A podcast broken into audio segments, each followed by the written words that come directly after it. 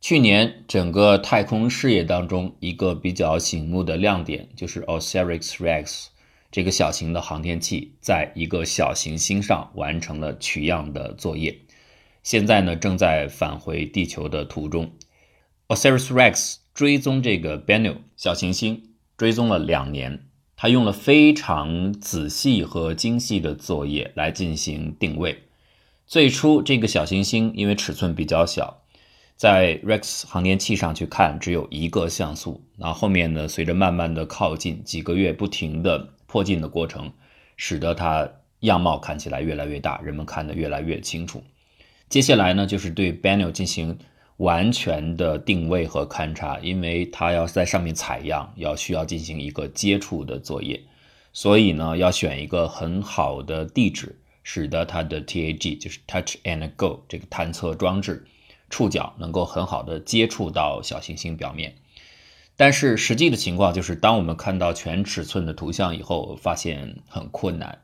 它的表面呢布满了大大小小的岩石，尤其是大石块特别的多，然后大石块周围又全部是碎岩，很难找到一个很平坦的理想的进行样本采集的地方。收集的呢并不是大石块，收集的呢是细微的尘土。最开始的话呢，整个小组定了四个候选地址，最后呢，他们确定了一个地址。那个地址应该说也不是很理想。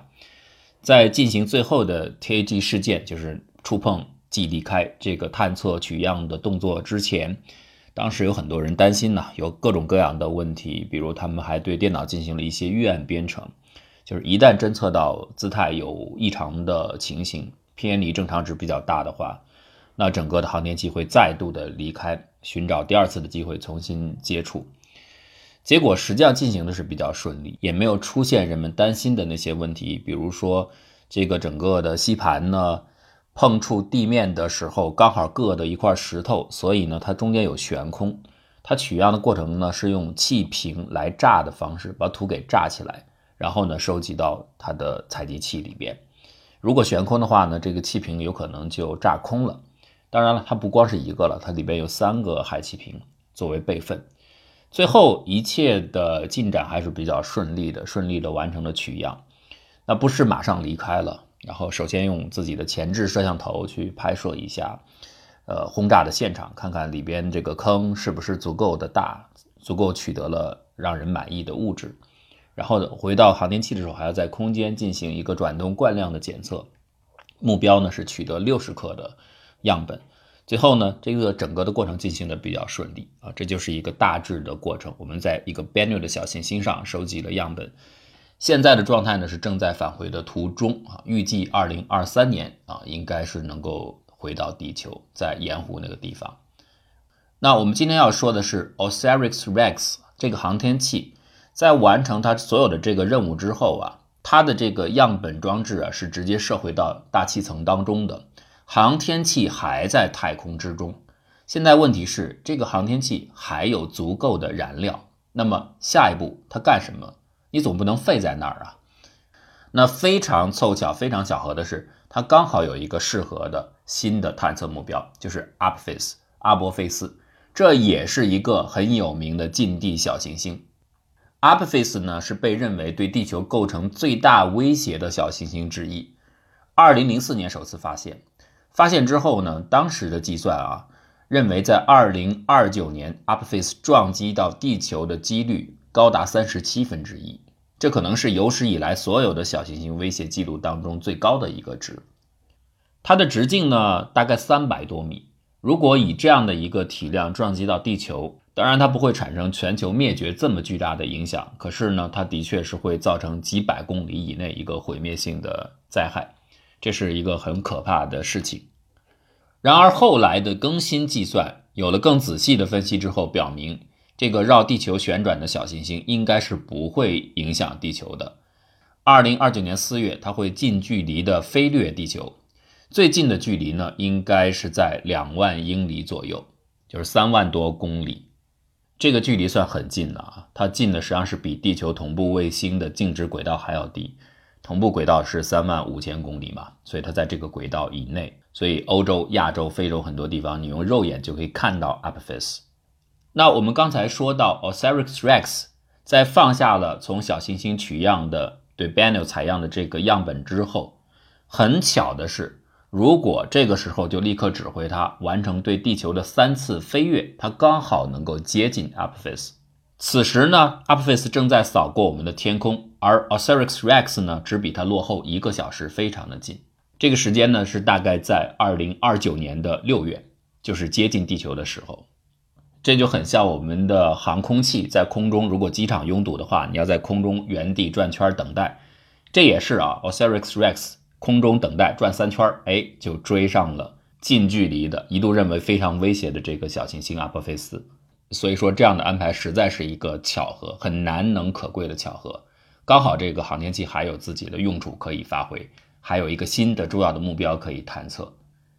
但是呢，这件事情还没有决定啊，这是一个初步的意向。Apophis 呢，现在 NASA 也收到一些其他的建议，有专门用航天器去探测它的一些申请，都没有批准。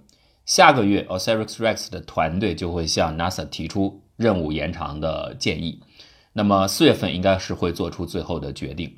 如果最后的决定是继续推进的话，那么 Osiris-Rex 呢将在抵达之后用十八个月的时间研究阿波菲斯。基本的动作呢，应该是绕阿波菲斯的轨道运行，跟前面在 Bennu 上面做的事情类似。然后呢，它会降低高度，俯冲到这个小行星的地表以上，拍摄高分辨率的图像。